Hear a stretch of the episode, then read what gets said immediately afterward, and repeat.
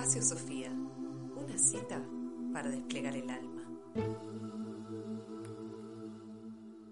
Nosotros y el miedo, por Sergio Sinai. Si fuéramos inmortales, no tendríamos miedo. Pero ocurre que lo somos, y nuestro bien más preciado es la vida. De ahí que cuando ella transcurre en el sinsentido, en el vacío, en la superficie de las cosas, sobreviene la angustia existencial y tememos perderla. Y luego, en cadena, están todos los miedos, a la enfermedad, al dolor, a la pérdida de seres queridos, al desamor, a que nuestros sueños no se cumplan, al rechazo. Y la lista puede ser interminable, ya que a los miedos comunes a nuestra condición humana, cada quien agrega los propios. ¿Se puede vivir sin miedo? Hay quienes prometen que sí, y hasta ofrecen fórmulas y entrenamientos. Tanto tememos al miedo, que muchas veces nos proponemos luchar contra él y vencerlo. Creo que es imposible. El miedo, al final de cuentas, es una emoción, como la alegría, la ira, la vergüenza, la tristeza, la ternura. Las emociones vienen en nuestro equipaje existencial y cumplen funciones. Las de la ira son, entre otras, transformar aquello que la provoca, poner justicia en la injusticia, transmitir necesidades no atendidas, etc. La de la vergüenza, hacernos revisar la imagen que tenemos de nosotros mismos, actualizarla para no desvalorizarnos ante los demás. La de la alegría, celebrar lo conseguido, compartir un cierto estado de gracia y bienestar, ver la luz del mundo. Y así con cada una. Una función esencial del miedo es la de advertirnos acerca de un peligro. Otra es la de inducirnos a revisar si nuestros recursos son acordes a la situación que enfrentamos.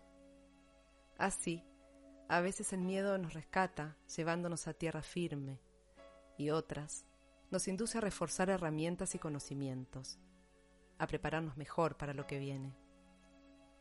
Puesto que el miedo es un órgano de nuestro cuerpo emocional, pretender vencerlo o erradicarlo equivaldría a una especie de guerra civil en la cual la mente, una provincia de nuestro territorio, lucha contra esta emoción, otra provincia. En las guerras civiles todos pierden, como en todas las guerras. Nadie piensa en luchar contra el hígado cuando éste emite síntomas, ni en cortarse la mano izquierda porque es diestro. Nadie se pregunta si es posible vivir sin alegría o sin ternura. ¿Por qué entonces despreciamos el miedo en lugar de aprender a entender sus señales, a gestionarlo de una manera funcional? Desde mi punto de vista, quien asegura que nunca tiene miedo no es valiente, sino inconsciente. Y que me disculpe, pero jamás me subiría a su auto, porque me daría miedo viajar con quien ignora las señales.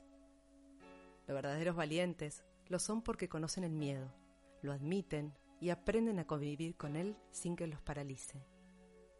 Porque así como el miedo puede ayudarnos a evitar riesgos inútiles, a estar mejor equipados para la incertidumbre de la vida, atravesar situaciones difíciles con ojos y mente abiertos, también puede inmovilizarnos, llevarnos a hacer elecciones injustificables y a perder oportunidades valiosas. Pero eso no es culpa del miedo, sino responsabilidad de quien lo siente y de lo que hace con él. No está de más pensar en estas cosas, no temerle al miedo, animarse a incursionar en él Permitirse comprender sus mecanismos y funciones es un buen antídoto contra la paranoia, una enfermedad muy extendida en estos tiempos. Creemos que nos toca vivir el momento más peligroso de la historia, y más allá de todo lo que nos acecha día a día, creo que no es así. Cada generación en la historia humana creyó, en algún momento, que vivía en el momento más peligroso y difícil. Y tenía razón. Era, en efecto, el más peligroso y difícil en su experiencia, pero no en la experiencia de toda la humanidad. Cada uno vive lo que le toca y habla de eso, pero no hay manera de comparar, porque los riesgos que otros corrieron antes que nosotros plagas en la Edad Media, rayos y bestias en la prehistoria, la bomba atómica de Hiroshima, la pandemia de poliomielitis en los años 50, etc., nos llegan por lecturas, relatos, películas. Aunque seamos empáticos, nos son ajenos. Jamás tendrán en nosotros la intensidad de lo que nos toca en vivo y en directo hoy. Pero lo cierto es que los peligros, esperados e inesperados, conocidos y desconocidos, la incertidumbre y el miedo son parte de la experiencia humana. Con ellos hemos vivido y viviremos. Siempre habrá peligros inevitables que responden a lo imponderable, a lo aleatorio. Eso es así. Lo que no tiene por qué ser así es lo atinente a los peligros autoinfligidos, fruto de la capacidad humana para la violencia, para la pérdida de la razón.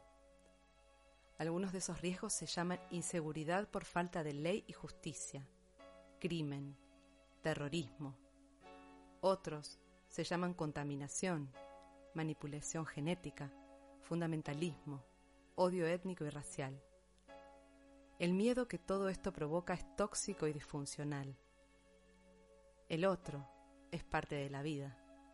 Y la vida, dice un querido maestro, del cual mucho aprendí, es una inversión de riesgo. Quien invierte en ella no tiene seguridades absolutas, pero cuenta con más posibilidades de entender el sentido de su propia existencia.